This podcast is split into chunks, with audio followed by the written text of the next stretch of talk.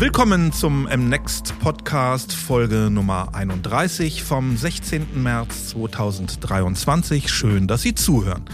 In unserer Podcast-Reihe sprechen wir über relevante Themen der Zeit aus den Bereichen Gesellschaft, Kunst, Kultur, Wirtschaft und Politik. Ich bin Detlef Altenbeck und leite die Denkwerkstatt M-Next.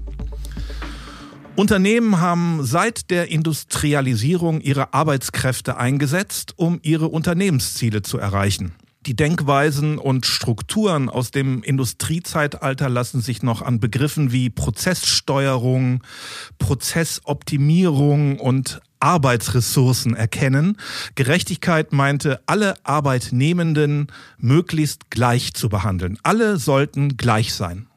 Nun entwickeln wir uns von einer Industriegesellschaft hin zu einer Wissensgesellschaft, einer diversen, vielfältigen Gesellschaft, in der das Individuum mit eigenen Interessen und Bedürfnissen in den Mittelpunkt rückt. Aufgaben werden komplexer, können besser mit einem neuen Führungsverständnis gelöst werden, dezentralisiert statt hierarchisch. Entscheidungen werden nicht mehr oben, sondern dort getroffen, wo Kompetenz und Wissen liegen so sollte es zumindest sein. Heute geht es um die tiefgreifende und dauerhafte Veränderung der Art, wie wir arbeiten. Komplexer, individueller, räumlich und zeitlich flexibler und digitaler. Spätestens nach Ausbruch der Corona-Pandemie hat der Megatrend New Work einen gigantischen Schub erlebt. Was bedeutet das für Arbeitskultur, Arbeitsstrukturen und vor allem für zeitgemäße Führung? Darüber möchte ich mit Swantje Almers sprechen. Sie unterstützt Führungskräfte und Unternehmen auf dem Weg zu neuem Arbeiten, unter anderem in den Bereichen Selbstmanagement, Leadership und Organisationsentwicklung. Swantje Almers ist Co-Gründerin und Geschäftsführerin der New Work Master Skills GmbH, Keynote-Speakerin und Autorin. Gemeinsam mit Michael Trautmann und Christoph Magnussen schrieb sie das Buch On the Way to New Work, wenn Arbeit zu etwas wird, was Menschen stärkt. Hallo Swantje. Hallo Detlef. Danke für dieses wunderbare Intro. Wie, wie bist du zum Thema New Work gekommen oder ist das Thema zu dir gekommen? Oh, das ist gleich irgendwie eine schwere Frage, weil das ist so Henne oder Ei. Natürlich kommt New Work nicht einfach zu einem, ohne dass man nicht vorher auch Interesse an dem Thema hat. Aber ich konnte mit dem Buzzword nicht viel anfangen. Also das heißt, ich habe als Beraterin gearbeitet. Davor hatte ich Corporate Jobs, in denen ich selber unterschiedliche Erfahrungen gesammelt habe. Da kommen wir bestimmt noch mal drauf zu sprechen, so dass das Interesse schon da war. Wie können wir das eigentlich besser oder sinnvoller machen? Und habe mich viel mit den Themen agiles Arbeiten, Organisationsentwicklung, Selbstmanagement und diesen Themen befasst, hätte aber, also mit dem Begriff New Work hatte ich relativ wenig Berührungspunkte, bis ich dann meinen heutigen Co-Founder, den du ja auch gerade erwähnt hast, den Michael Trautmann kennenlernte und habe auch am Anfang gesagt, komm Michael, lass mich mit dem Buzzword in Ruhe. Ähm, und es gelang ihm dann aber zu, mich zu überzeugen, dass diese Themen da reingehören und dass das, was ich seit fast einem Jahrzehnt bis dahin gemacht habe, ja New Work ist. Wenn auch nicht komplett in Gänze, aber da kommen wir bestimmt auch noch drauf. Du hast schon gesagt, du hast mit Michael Trautmann ein eigenes Unternehmen gegründet, die New Work Master Skills GmbH. Was war der Grund dafür? Also der Grund, um eine GmbH zu gründen, ist, dass es so natürlich deutlich einfacher ist, ähm, gemeinsam etwas zu unternehmen, geschäftlich. Und außerdem ist ja eine, die Gründung eines Unternehmens ja im beruflichen Sinne wie so eine kleine Heirat. Und wir waren uns schon der Meinung, oder wir waren uns schon recht sicher, dass wir dauerhaft zusammenarbeiten möchten. Wir haben ja davor schon gut anderthalb Jahre und sehr viel ausgetauscht. Wir hatten große Teile unseres Buches auch schon geschrieben. Das heißt, wir waren arbeitserprobt. Und ähm, so kam dann die Entscheidung zu sagen, komm, dann gehen wir das Ganze jetzt ernst an und lassen es nicht in so einem losen Verbund und gründen etwas gemeinsam. Was macht das Unternehmen genau? Wir beraten, wir beraten Unternehmen, die sagen, wir möchten das Thema New Work ernsthaft angehen. Natürlich ist mir es auch immer lieber, wenn es schon ein bisschen konkreter ist, aber ansonsten besteht unsere Aufgabe auch dabei, das zu konkretisieren gemeinsam mit dem Kunden. Wir haben ein einjähriges Executive-Programm entwickelt, das im November schon in die fünfte Runde geht, wo wir Führungskräfte oder eben auch Menschen, die für bestimmte Bereiche im Unternehmen verantwortlich sind, dabei unterstützen, dass sie ein tieferes Verständnis für New Work entwickeln und eben auch umsetzen können. Insofern ist das auch eine große Aufgabe, die wir machen und wir arbeiten gelegentlich auch one-on-one, -on -one, halten Vorträge.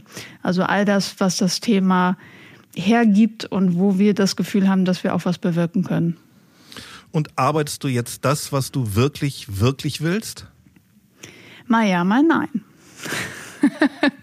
also ähm, überwiegend ja. Und gleichzeitig muss ich sagen, die Idealvorstellung davon, dass alles immer gut ist, die ähm, ist, glaube ich, zu hoch. Das heißt, wenn ich sitze, da sitze und zwei Stunden Rechnung schreibe oder Unterlagen vom Steuerberater durchgucke oder so die typischen Admin-Sachen mache, die auch mit der Geschäftsführung einhergehen, dann ist das in dem Moment natürlich nicht das, was ich vielleicht wirklich, wirklich will. Aber sobald ich natürlich einen Schritt zurücktrete, auf das große Ganze gucke und mich auch frage, warum mache ich das, worauf zahlt das ein, macht das natürlich schon alles Sinn. Wie merkt man, ob man im richtigen Job arbeitet? Das Thema beschäftigt ja viele. Ich glaube, dieser, dieser Schritt zurück ist da wichtig. Also das, was ich sagte, es kann nicht sein, dass ich jeden Moment irgendwie liebe, weil wir sind ja auch Menschen, die mal ähm, gute Stimmung haben, mal schlechte. Aber wenn ich auf mein Unternehmen schaue, auf das, was ich tue, dann ist für mich ganz wichtig, gehe ich da gerne hin? Kann ich da meine Talente und Potenziale auch wirklich einsetzen? Und habe ich das Gefühl auch, dass es mir persönlich Sinn macht, also dass es in Konkurrenz ist mit dem, was ich auch gerne tue. Und dann, je nachdem, ob mir das wichtig ist, aber vielen Menschen ist das wichtig, habe ich da auch die Möglichkeit, mich weiterzuentwickeln und als Persönlichkeit zu wachsen. Dazu braucht es eine gute Arbeitskultur. Wie würdest du jetzt eine gute Arbeitskultur für dich definieren? Für mich ist eine gute Arbeitskultur, wenn ich dort so sein kann, wie ich bin und wir konstruktiv miteinander arbeiten. Also wenn es erlaubt ist, Fehler zu machen, wenn es erlaubt ist, alles auszusprechen, was ich in dem Moment denke, vor allen Dingen, wenn es arbeitsbezogen ist und uns weiterbringt. Und wenn es einfach ein gutes Miteinander ist. Also meine persönliche Vision war immer so, dass ich dachte, Arbeit muss so sein, wie sich mit Freunden treffen dass man es gerne macht, dass man da gerne hingeht, dass man, dass man was zusammen erreicht und nicht das Gefühl hat, man muss sich verstellen. Und ich hatte auch schon Jobs, wo ich dachte, wo ich so froh war, wenn ich nach acht Stunden Schauspiel da ähm, abends endlich rausgehen konnte. Jetzt mal angenommen, ich hätte, sagen wir, warum auch immer, die letzten zehn oder zwanzig Jahre verpasst äh, höre heute alle von New Work reden und würde dich dann fragen, Svantje, was ist dieses New Work? Worum geht es dabei und worum nicht? Was würdest du antworten? Ich würde antworten, erstmal schön, dass du jetzt aufgewacht bist. Und ähm, in der kürzesten Fassung ist es ja ein wenig wie die zweite Subline von unserem Buch. Wenn Arbeit zu etwas wird, was Menschen stärkt. Hm, sicherlich würdest du noch mehr Antwort von mir erwarten. Und ähm, deshalb ist es für mich, hat es drei Säulen. Und zwar einerseits das Thema, was ist mein eigener Beitrag, um besser zu arbeiten? Das heißt, wie kann ich zum Beispiel resilienter werden? Wie gehe ich mit der Herausforderung von außen um? Was sind aber auch meine Stärken? Was sind die Sachen, die ich gut kann? Da ist natürlich auch ganz viel Selbstreflexion erforderlich. Und auch die Frage nach dem Sinn, was will ich eigentlich? Also das heißt, es gibt schon ganz viel Räume erstmal, um sich selber zu betrachten in diesem Kontext. Und wenn ich das so reflektiere und an meine ersten Jobs zurückdenke, ist das zum Beispiel ein Teil, den ich total ausgeblendet habe und den leider auch einige immer noch ausblenden, die dann direkt auf die zweite Säule schauen. Und die ist natürlich genauso wichtig, ähm, setzt aber manchmal die Arbeit in der ersten Säule voraus. Nämlich geht es bei dem zweiten wirklich um die Zusammenarbeit im engeren Sinne. Das heißt, wie gestalten wir Organisationen, dass es so möglich wird, wie du zum Beispiel in deinem Intro gesagt hast, dass Entscheidungen da getroffen werden, wo das Wissen ist, dass sich Teams aus sich heraus weiterentwickeln, dass wir keine starren Hierarchien mehr haben, so dass Ideen einfach sämtliche Hierarchieebenen nach oben erst müssen und daher meistens sowieso versanden, bevor etwas passiert. Und so, dass ich wirklich auch das Gefühl habe, einen Beitrag leisten zu können, aber die Zusammenarbeit auch funktioniert. Das heißt, da sind auch alte Themen natürlich nach wie vor eine Rolle, äh, spielen eine Rolle, wie zum Beispiel Kommunikation und solche Dinge. Und die dritte Säule ist für mich der gesellschaftliche Impact, der ganz oft ausgeklammert wird und den ich, das, als ich beschrieben habe, wie ich zu New York gekommen bin, habe ich ja gesagt, es gibt so eine Facette, die hatte ich bis dahin auch nicht auf dem Schirm. Und das ist genau diese Wirkung auf unsere Gesellschaft, wenn wir Arbeit neu gestalten und uns eben auch Themen angucken wie Gesellschaft, äh, wie, wie Bildung, wie Technologie, wie Diversität ähm, und uns damit auseinandersetzen, welche Auswirkungen hat unser Wirtschaften auf diesem Planeten. Und da finde ich immer so bemerkenswert, dass das nichts ist, was man jetzt im Jahr 2023 kurz mal rangeflanscht hat, um zu sagen, ja, wir haben ja auch Klimaprobleme und so weiter, sondern das war von Anfang an in den 80ern schon die Vision von Friedhof Bergmann, dass das dadurch bewirkt werden soll. Und dieser Aspekt, der kommt mir im Moment ganz oft noch ein bisschen zu kurz. Und worum geht es bei New Work nicht? Und da wird das Wort einfach oder der Begriff mhm. nur verwendet?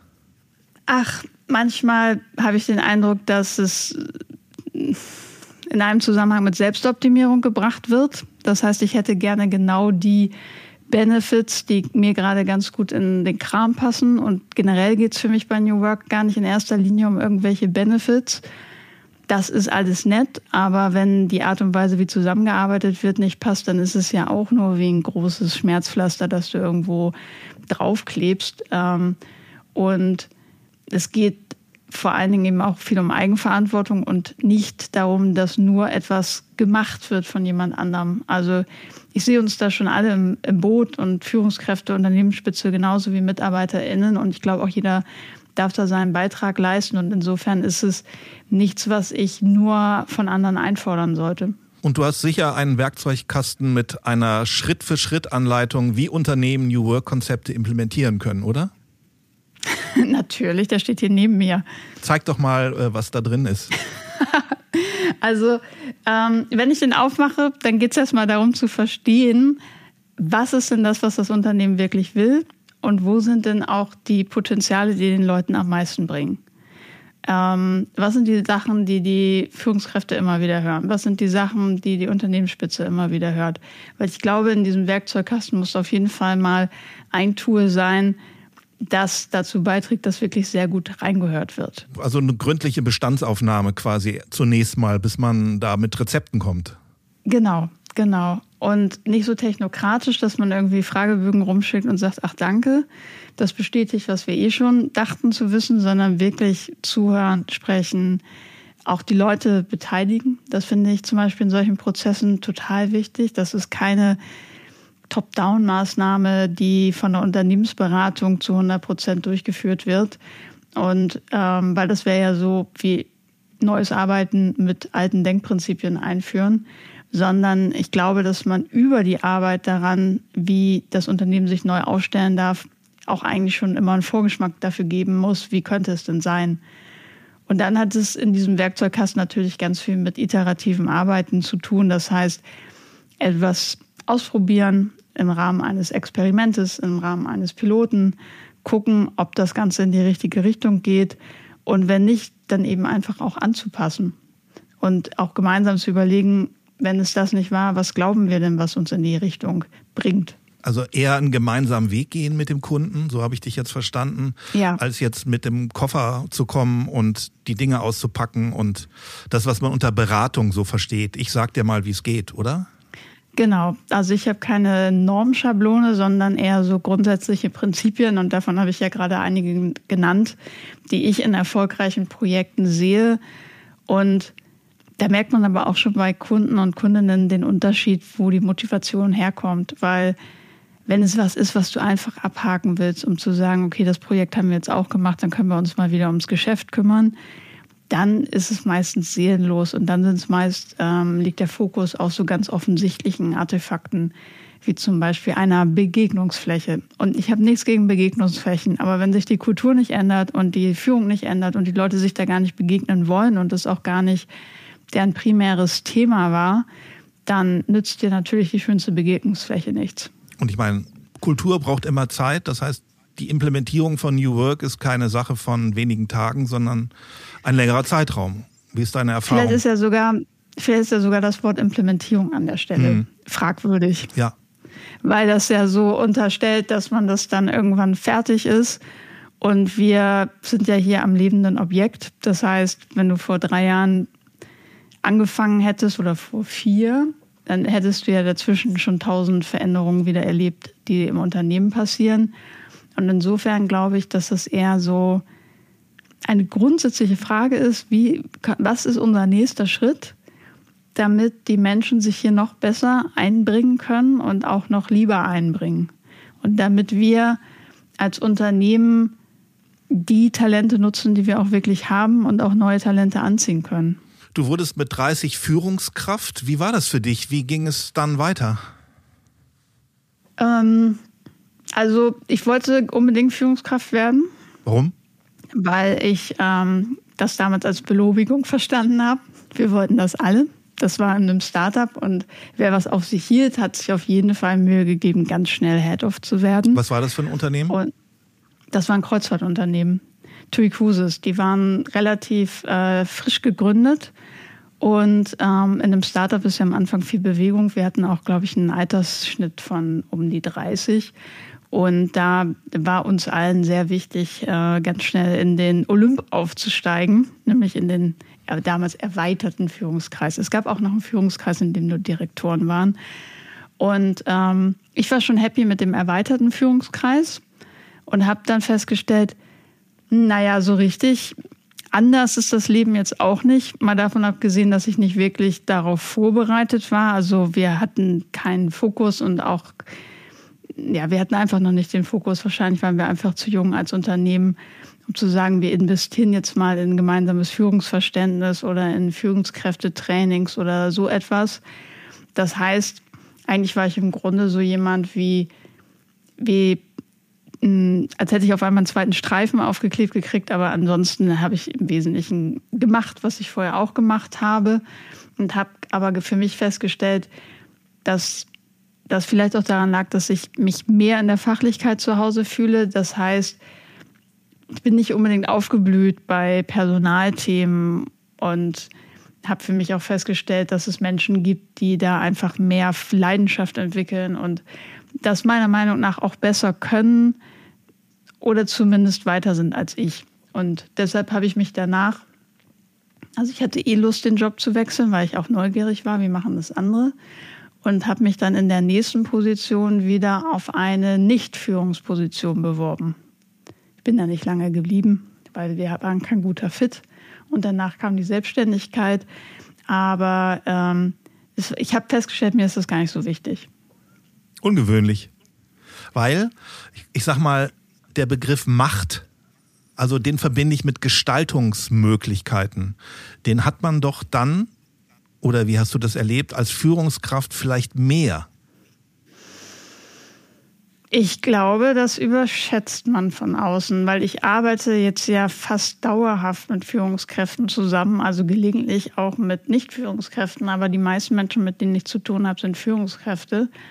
Und die stecken meistens so tief in Operativen, in Erwartungen, in Ansprüchen, in Budgetzwängen, in irgendwelchen anderen Sachzwängen, dass ich da wenig Raum sehe für Gestaltung. Das heißt, wenn es ums Gestalten geht und Dinge verändern dürfen, dann habe ich jetzt einen viel besseren Job. Hm. Führung ist kein Jobtitel, sondern eine Aufgabe. Kann man Führung lernen? Ich würde sagen, sogar Führung ist eine Rolle. Und ich kann auch noch andere Rollen dazu nehmen. Da sind wir dann aber schon bei einem moderneren Unternehmenszuschnitt. Und ja, ich bin der Meinung, dass man Führung lernen kann. Ich glaube auch, dass man Führung lernen muss.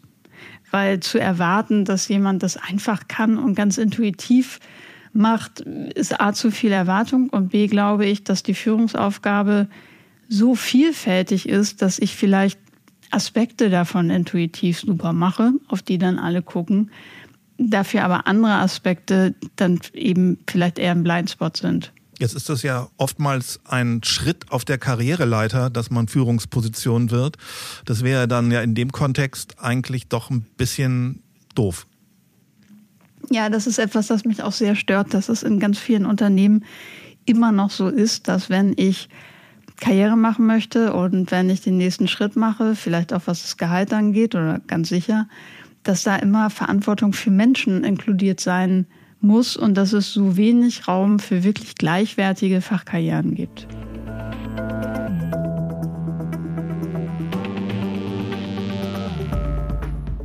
Bevor wir zu den Fähigkeiten, den Skills kommen, die Führungskräfte deiner Ansicht nach heute brauchen, vorweg die Frage, wie viel Fachkompetenz brauchen Führungskräfte? Jetzt kommt die klassische Beraterinnenantwort. Es kommt drauf an. Ja. Und zwar, was meine Aufgaben sind. Also, wenn ich, ich mag das total gerne, wenn sich, äh, wenn ich Führungstandems erlebe und die sich können sich auch unterschiedlich aufteilen, können auch beide Fach- und Personell machen, aber manchmal erlebe ich das, dass eine Person sich um das Personelle kümmert, um die Menschen und die andere Person den Fokus aus dem Fach hat, was für mich dann wahrscheinlich auch eine Führungsrolle ist, die viel besser zu mir gepasst hätte als die Kombination. Und wenn ich dann rein People Lead bin, dann brauche ich meiner Meinung nach nur ein ganz grobes Verständnis. Und wenn wir aber das zusammenziehen, wie es ja nun heutzutage auch oft der Fall ist, dass ich personell und fachlich verantwortlich bin, dann glaube ich, dass ich nicht der beste Mitarbeitende meiner Abteilung sein muss, sondern ich brauche eher eine andere Art von Fachverständnis, nämlich eine übergeordnete. Das heißt, ich muss wissen, wie die Puzzleteile zusammengesetzt werden. Ich muss aber nicht ganz genau wissen, was in jedem Quadratmillimeter genau stattfindet und finde das auch eher unangenehm bin, weil das natürlich dazu neigt, dass man schnell micromanagt. Fachkenntnisse werden ja häufig dann eher befördert oder wertgeschätzt und dann läuft die Führungsaufgabe irgendwie nebenher, oder? Mhm. Das ist oft so das liegt mitunter daran, dass wirklich Fachkenntnisse das sind, was vielleicht am ehesten raussticht oder woran man Leute besser messen kann als an den personellen Fragestellungen. Und ein anderer Grund, weshalb dann Führung so oft nebenher läuft, ist, dass Führungskräfte ja auch so massiv zugemüllt werden mit fachlichen Aufgaben.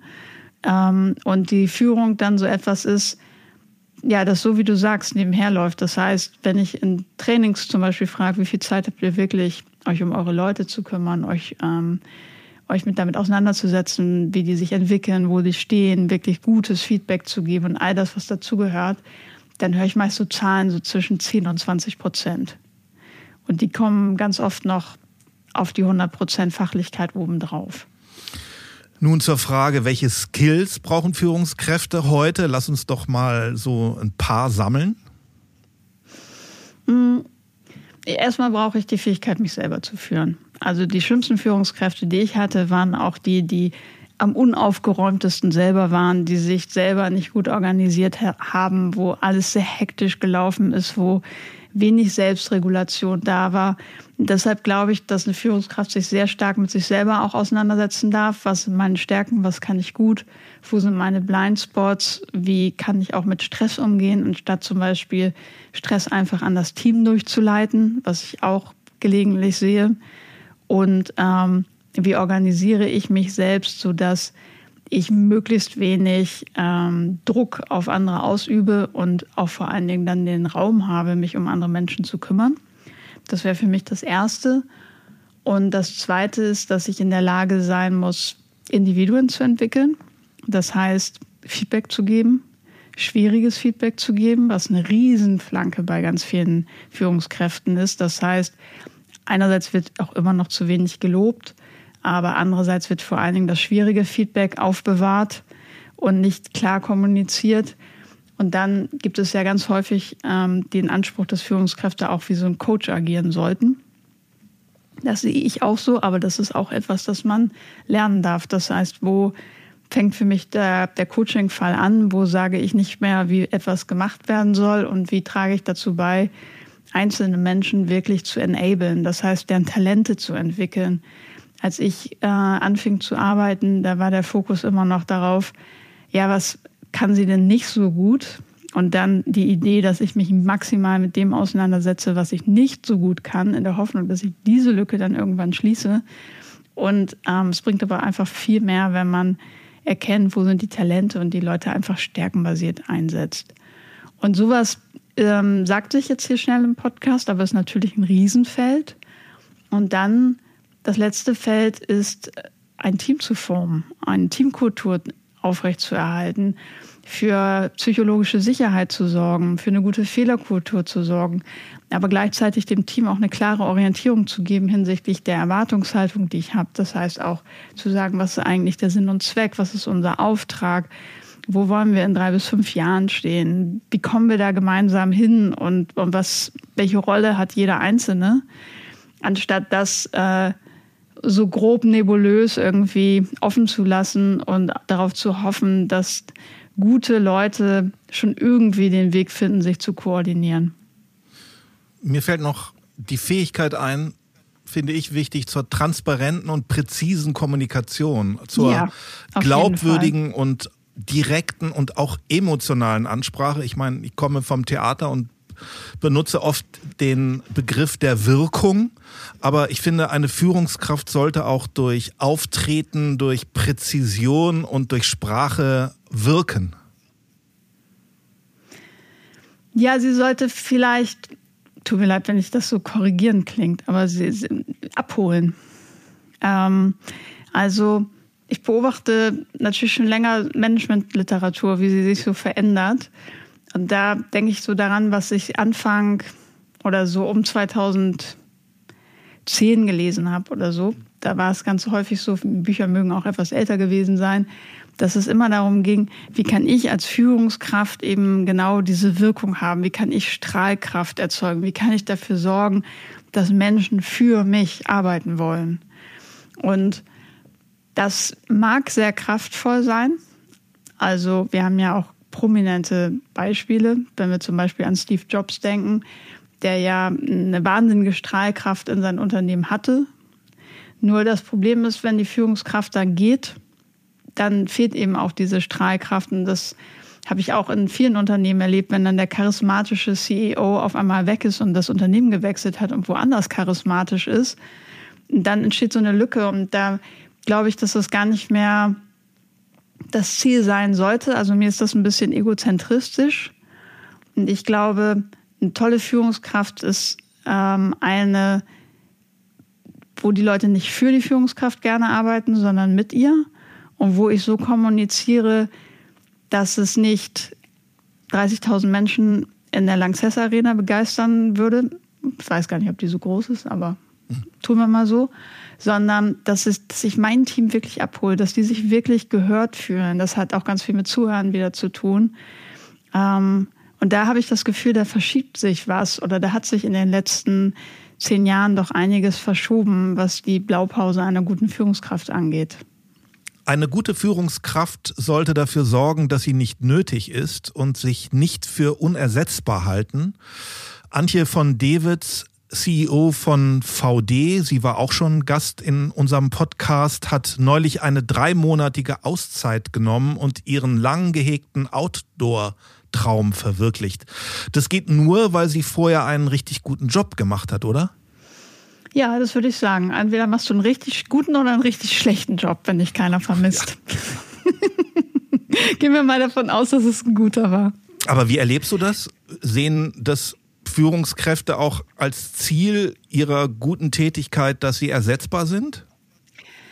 Ach, manchmal ja. Ähm, ich erlebe das insbesondere bei Unternehmensinhabern, die sich Gedanken machen, dass sie ja jetzt auch nicht ewig mehr da sein wollen und dass sie es eigentlich auch schön fänden, wenn sich mehr Verantwortung in, in ihre Führungsebene verlagern würde wo dann so das Eigeninteresse dazu kommt zu sagen, ah, ich will jetzt aber hier auch nicht bis 75 rumsitzen und alles selber entscheiden. Da habe ich ganz oft das Gespräch, wie kriegt, wie kommt man dahin?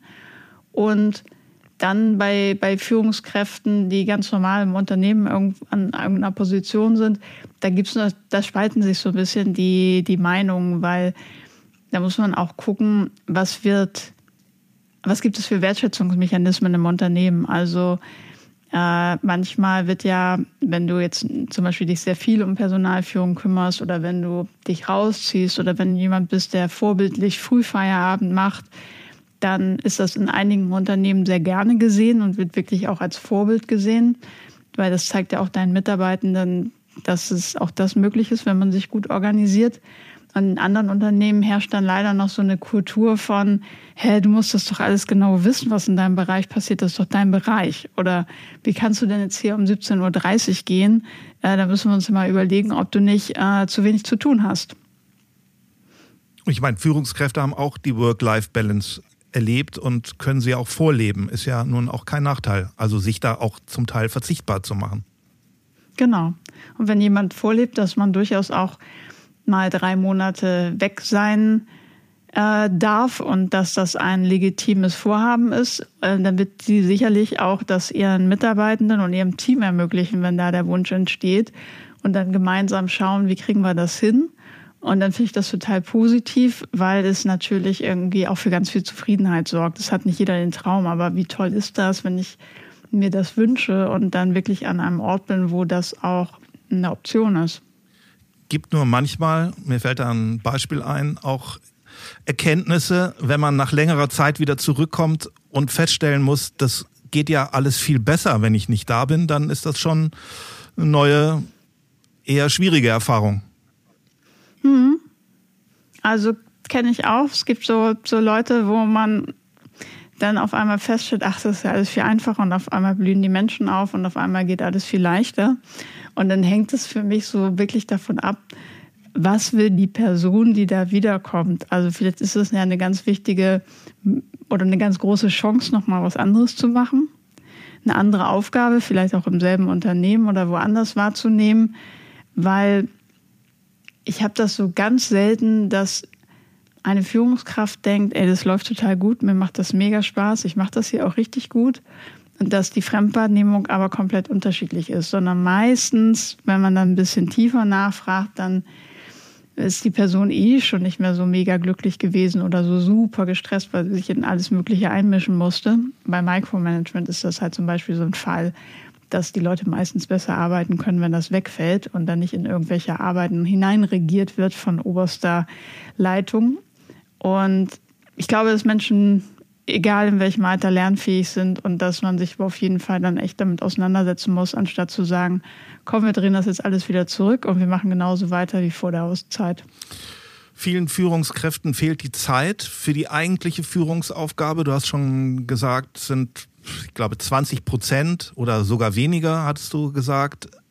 Höre ich oft, ja. wenn ich das frage, also als Schnitt. Und woran liegt's? Liegt es daran, dass Sie mit Ihren Fachthemen zu sehr beschäftigt sind? Haben wir besprochen, eher an dem schlechten Zeitmanagement? Das Thema hatte ich im vorigen Podcast am nicht abgeben können, sicherlich auch so ein wichtiger Bereich. Oder woran liegt es? Vor allem, wie lässt sich das ändern? Wie kann man da wieder Zeit gewinnen? Wie ist da deine Erfahrung? Also du hast echt auch schon ganz tolle Gründe genannt, die ich da auch ganz vorne sehe, wenn es darum geht, woran liegt. Und das nicht abgeben können ist auf jeden Fall was, wo ich gerne reinschaue, dass die Menschen lernen zu delegieren, dass man anfängt auch mal etwas zu delegieren, wo einem das Gefühl sagt, boah, das müsste ich doch eigentlich selber machen und die, die das Team bewusst mal in die Verantwortung bringt, etwas zu tun, das eine Nummer größer ist, als sie gewohnt sind dann sind am Ende meistens alle überrascht, dass es sehr gut funktioniert hat. Und nur übers Tun lerne ich das ja. Also ich kann jetzt viel Theorie zum Thema Delegieren loswerden, aber ich muss da einfach über meinen Schatten springen, wenn das ein Lernfeld ist. Und dann sind wir ja auch bei dem Thema fachliche Arbeit, wird ja, die schreit halt laut. Und das ist das Problem, weil da will einer was, da schreibt ja einer Mails, da musst du irgendwas präsentieren, da ist der und der Termin und noch ein Workshop und das ist alles so klar, was ich fachlich machen muss. Das, was ich auf der personellen Ebene machen muss, das ist meist viel subtiler. Das ist halt vielleicht auch etwas, wo Leute irgendwann gerne mal einen Bogen drum machen, wenn sie sich nicht gekümmert haben. Wenn du merkst, Mitarbeitender ist dir eigentlich komplett entglitten und du hast überhaupt gar keinen Draht mehr zu dem, dann stürze ich mich natürlich viel lieber in irgendein Fachthema, als das jetzt wirklich mal anzugehen. Und da glaube ich, da sind wir wieder beim Werkzeugkasten, da kann man Führungskräften aber sehr helfen, wenn man ihnen erstmal deutlich macht, was gehört alles zu ihrer Aufgabe. Wir haben da ja vorhin sehr viel drüber geredet, was sind eigentlich so die wesentlichen Faktoren und wie gehe ich das denn an? Wie führe ich denn so ein schwieriges Gespräch? Und ich glaube, dann haben die Leute auch mehr Lust und wenn man mehr Lust auf die Aufgabe hat, dann fängt man zumindest schon mal an, sich mehr Zeit einzuräumen. Und dann ist Zeitmanagement natürlich auch eine ganz entscheidende Sache. Das heißt, auch diese weniger greifbaren Themen, die muss ich halt greifbar machen und in meinen Überblick bringen mit den ganzen anderen Sachen, die Leute vielleicht von mir wollen. Aber was ich dem deutlich entnehme, so aus deiner Erfahrung ist, liebe Führungskräfte, nehmt euch mehr Zeit für eure Führungsaufgaben und für eure Mitarbeitenden und beschäftigt euch weniger mit eurem Fachgebiet. Also da, da muss es einfach wieder eine andere Gewichtung geben, oder? Ja, das, das wird ich so unterschreiben. Ich glaube, da werden einige sagen, ja, aber ich muss. Und dann würde ich da schon gerne mal reingucken, wie viel denn wirklich muss. Und das ist auch wieder so ein unternehmenskulturelles Ding. Ähm, Führungskräfte sitzen ja dauernd in einer Million Meetings, um irgendwas darzustellen oder irgendwo was zu sagen oder wenigstens irgendwo dabei gewesen sein zu müssen. Und ich glaube, auch da kann man zum Beispiel schauen, wie wird man diese Meetings zum Teil wieder los? Wie kann man einfach auch die Person aus dem Team in dieses Meeting schicken, ähm, weil die Person viel besser sich in dem Thema auskennt als ich als Führungskraft. Dann fängst du natürlich an, die Kultur ein Stück weit zu verändern. Und natürlich wird das nicht von heute auf morgen gehen, sondern natürlich heißt es dann oft, ähm, ja, aber der ist doch gar nicht im Führungskreis, der darf hier doch gar nicht sitzen. Und das ist doch, das musst du doch irgendwie da reinbringen. Und diesen Widerstand, den geht es dann eben auch mal zu durchbrechen. Aber das fände ich super, weil es halt die Leute wirklich enabled, weil es eine kulturelle Veränderung ist und weil es der Führungskraft viel mehr Zeit gibt, den wichtigen Teil, nämlich Führung, auch wahrzunehmen. Es heißt oftmals, Mitarbeitende verlassen ihre Führungskräfte, nicht das Unternehmen. Du sagst, für die Arbeitskultur sind alle verantwortlich. Mitarbeitende können hier viel mhm. Gutes beitragen oder auch sabotieren. Es gibt Mitarbeitende, die selbst keine Verantwortung übernehmen und entweder in Dauerschleife unter KollegInnen Frust ablassen und meckern, sich ständig an allen Stellen beschweren oder einfach unangekündigt kündigen. Schuld sind in ihren Augen immer die unfähigen Führungskräfte, die alles falsch machen und einem zu wenig Aufmerksamkeit und Anerkennung schenken. Führungskräfte sind eine beliebte Projektionsfläche für alles, was nicht gefällt, Kritik an Führungskräften ist Volkssport geworden, sagst du. Führung ist aber keine Einbahnstraße. Wer sich gute Führung wünscht, darf den Spieß auch umdrehen und sich fragen, was kann ich tun, um meine Führungskraft zu unterstützen? Frage also an dich. Was kann ich als Mitarbeiter tun, um meine Führungskraft zu unterstützen? Zum Beispiel klares Feedback geben. Also das, was ich erwarte, Ehrlichkeit, Transparenz, Offenheit, das ist ja ganz oft ein ähm, Kritikpunkt an Führungskräften, dass es heißt, hey, ich hätte gerne mehr Kritik, äh, Feedback, auch kritisches meinetwegen oder da ist jemand nicht transparent, da ist jemand nicht offen. Ich glaube, das kann ich auch als Mitarbeitender machen. Und natürlich auch da ja, es erfordert eine gewisse Unternehmenskultur. Das heißt, wenn das Verhältnis natürlich super schwierig ist und ich Angst haben muss, etwas zu äußern, dann wird das nicht funktionieren. Wenn wir aber von einem normalen Miteinander ausgehen, und das ist das, was ich eher sehe im Alltag, also es gibt immer Extrembeispiele, aber im Alltag erlebe ich meistens Umfelder, in denen sich Führungskräfte freuen würden, wenn Mitarbeitende ihnen mal Feedback geben, dann wäre das für mich der erste Schritt. Und, und weitere Punkte sind natürlich auch Zuverlässigkeit, Zusagen einhalten, konstruktiv sein, wenn etwas nicht passt. Es wird wahnsinnig viel in Kaffeeküchen und in parallelen WhatsApp-Chats ausgeteilt, wo ich einfach denke, da darf sich jeder wirklich damit auseinandersetzen, was macht das mit unserer Teamkultur. Und ich glaube, am einfachsten lässt sich das greifen, wenn man anfängt, die eigene Führungskraft als Bestandteil des Teams zu sehen. Also in einer Rolle, so wie ich das vorhin gesagt habe. Im Grunde ist ja eine Führungskraft kein besserer Mensch oder auch nicht wichtiger, sondern sie übernimmt bestimmte Serviceleistungen idealerweise für das Team. Ähm, und ganz wenige Mitarbeitende würden auch den Job tauschen wollen. Also wenn man das mal fragt, hättest du gerne den Job, willst du den Job gerne machen? Dann höre ich ganz oft, nee, bloß nicht. Aber bin froh, dass ich das nicht machen muss. Bin ja total glücklich. Ähm, und dann kann man doch auch mal Teamwork walten lassen. Und ähm, ich glaube, es, es hat immer sowas zu tun, dass manchmal, also ich weiß nicht, ich bin keine Psychologin, aber das ist irgendwie so wie so ein Eltern-Kind-Verhältnis in der Pubertät, wo man auch alles scheiße findet, was die Eltern von einem wollen und sich total gegängelt fühlt. Und wenn man da mit so einem Mindset reingeht, dann ist es eigentlich auch egal, in welcher Firma ich bin, ähm, weil das ziehen viele Leute mit. Und auch da, wenn ich einen Kollegen habe, wo ich merke, der ist da eher in dem Modus unterwegs, auch dann kann ich natürlich auch als Kollegin gucken, wie ich das Niveau hochziehe und sage, komm, was können wir denn ändern? Was können wir denn tun? Okay, ich höre, dass du das nicht gut findest. Hast du denn schon Ideen oder sollen wir uns gemeinsam mal hinsetzen? Sollen wir mal einen Entwurf machen?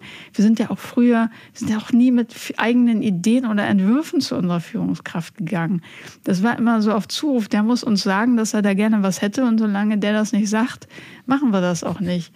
Und ähm, das ist zum Beispiel auch so was, wo ich glaube, dass die, die Möglichkeiten noch ganz oft nicht ausgeschöpft werden.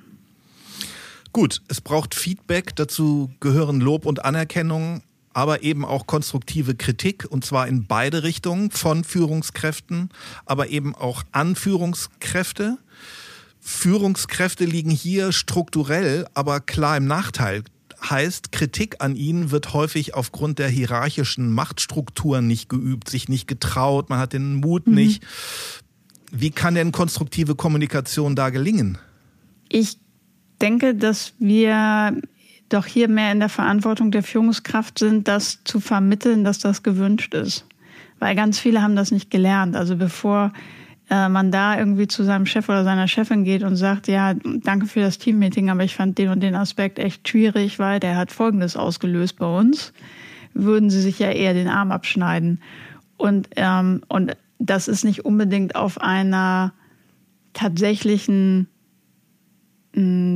Situation oder einer tatsächlichen Situation geschuldet, sondern so der Fantasie, was passieren könnte, wenn man mit Kritik kommt. Weil man ja auch denkt, ich will jetzt nicht die Person sein, die hier meckert oder die einzige Person sein, die sagt, es war nicht gut, wenn alle gesagt haben, das war gut.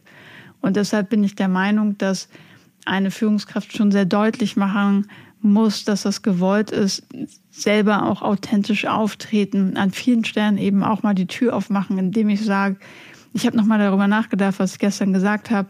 Ich fand es abends dann selber nicht mehr so gut. Und ich würde gerne nochmal eure Meinung wissen. Das heißt, da kann ich ja ganz viel Authentizität vorleben und glaube, dass ich damit auch klar mache, wie ich mit Kritik umgehe, dass Kritik willkommen ist und wo ich mir gerade so zuhöre, ist natürlich auch dann der faktische Umgang mit Kritik ganz entscheidend, ob dieser, dieser Kanal versiegt oder weiterhin offen bleibt, weil kann natürlich auch nicht Kritik einfordern und dann irgendwie super schlecht damit umgehen und demjenigen, der mir das mitgeteilt hat, erstmal sagen, äh, warum er oder sie falsch damit liegt. Sondern das ist ein Geschenk und das muss ich als Geschenk annehmen, das muss ich mir aber auch als Geschenk verdienen.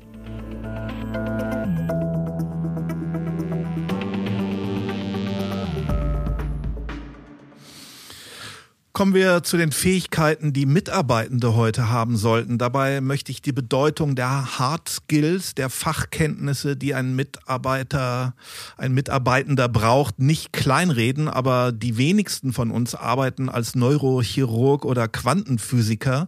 Die meisten objektiv messbaren und belegbaren Fertigkeiten, fachliche Kenntnisse und Qualifikationen, die wir für unseren Job brauchen, können wir in einem überschaubaren Zeitraum lernen, wenn wir wollen.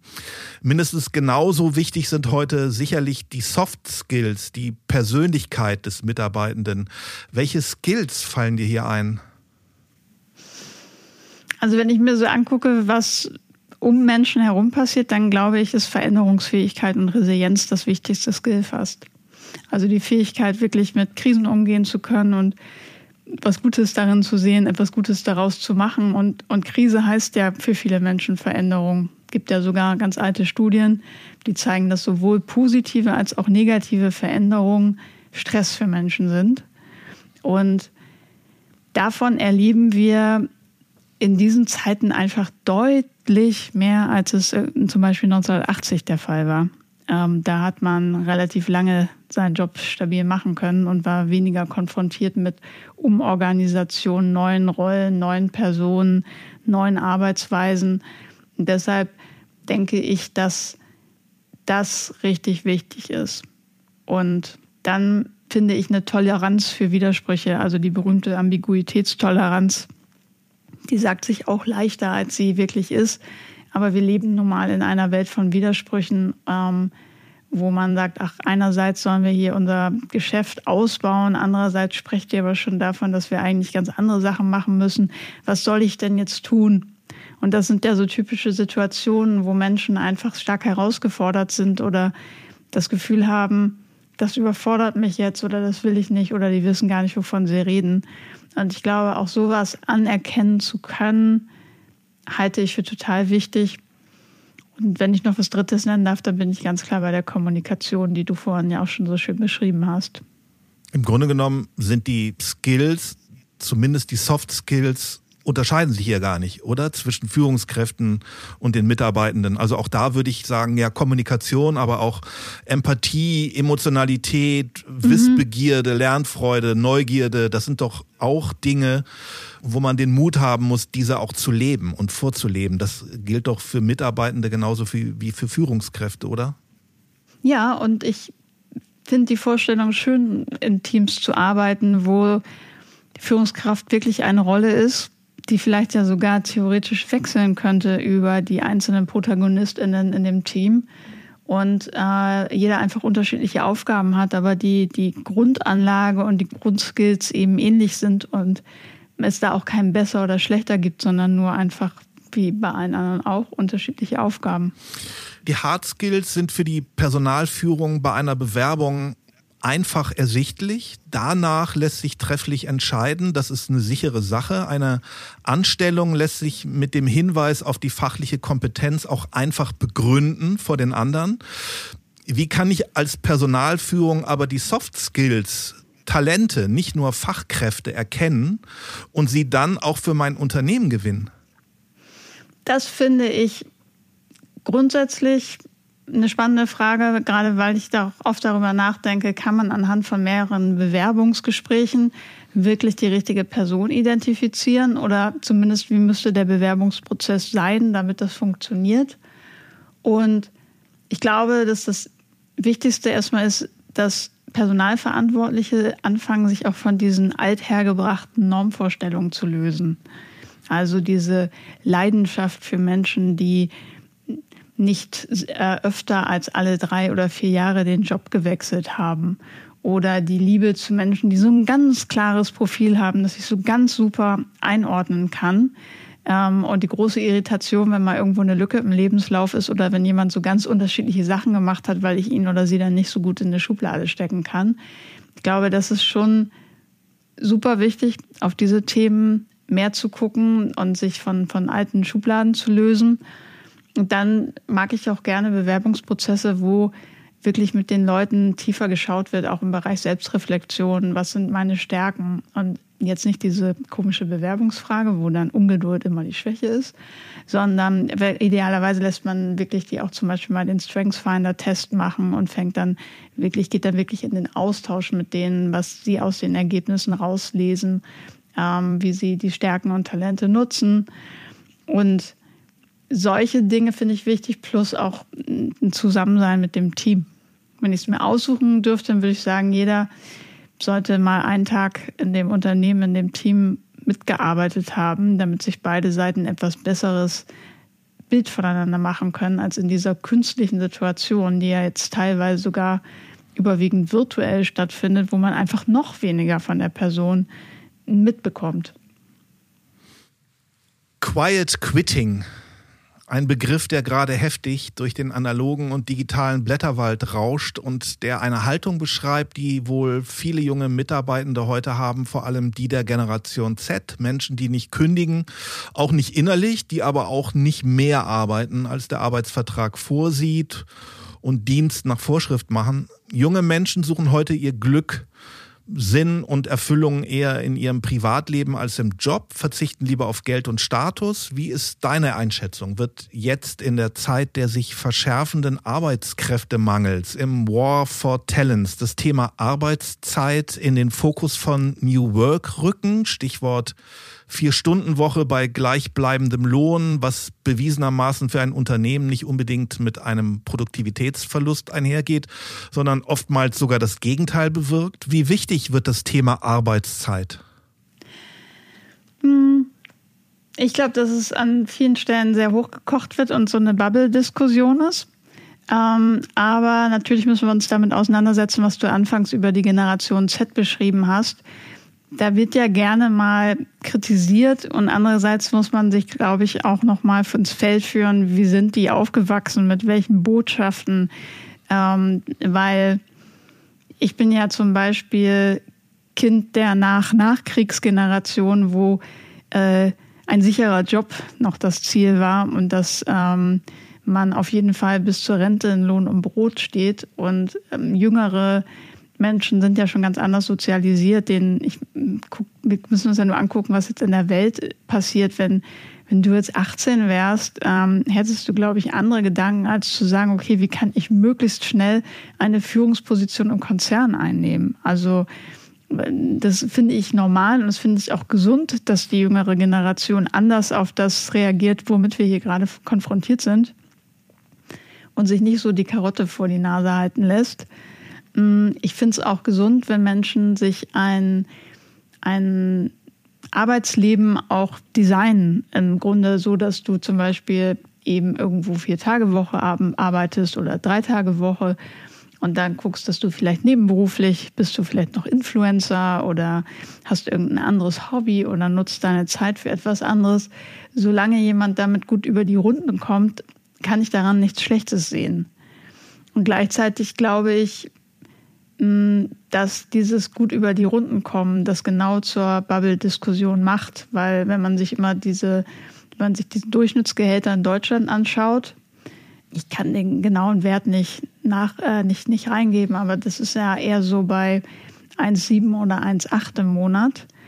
Und dir, du dir überlegst, dass zum Beispiel Menschen, die im Service arbeiten, da wird der Verantwortliche garantiert nicht sagen, ja komm, du kommst jetzt nur noch vier Tage, aber wir bezahlen nicht wie gewohnt für sechs aber meistens ja eher sechs Tage Jobs, dann ist es halt eine Frage, kann ich mir das leisten?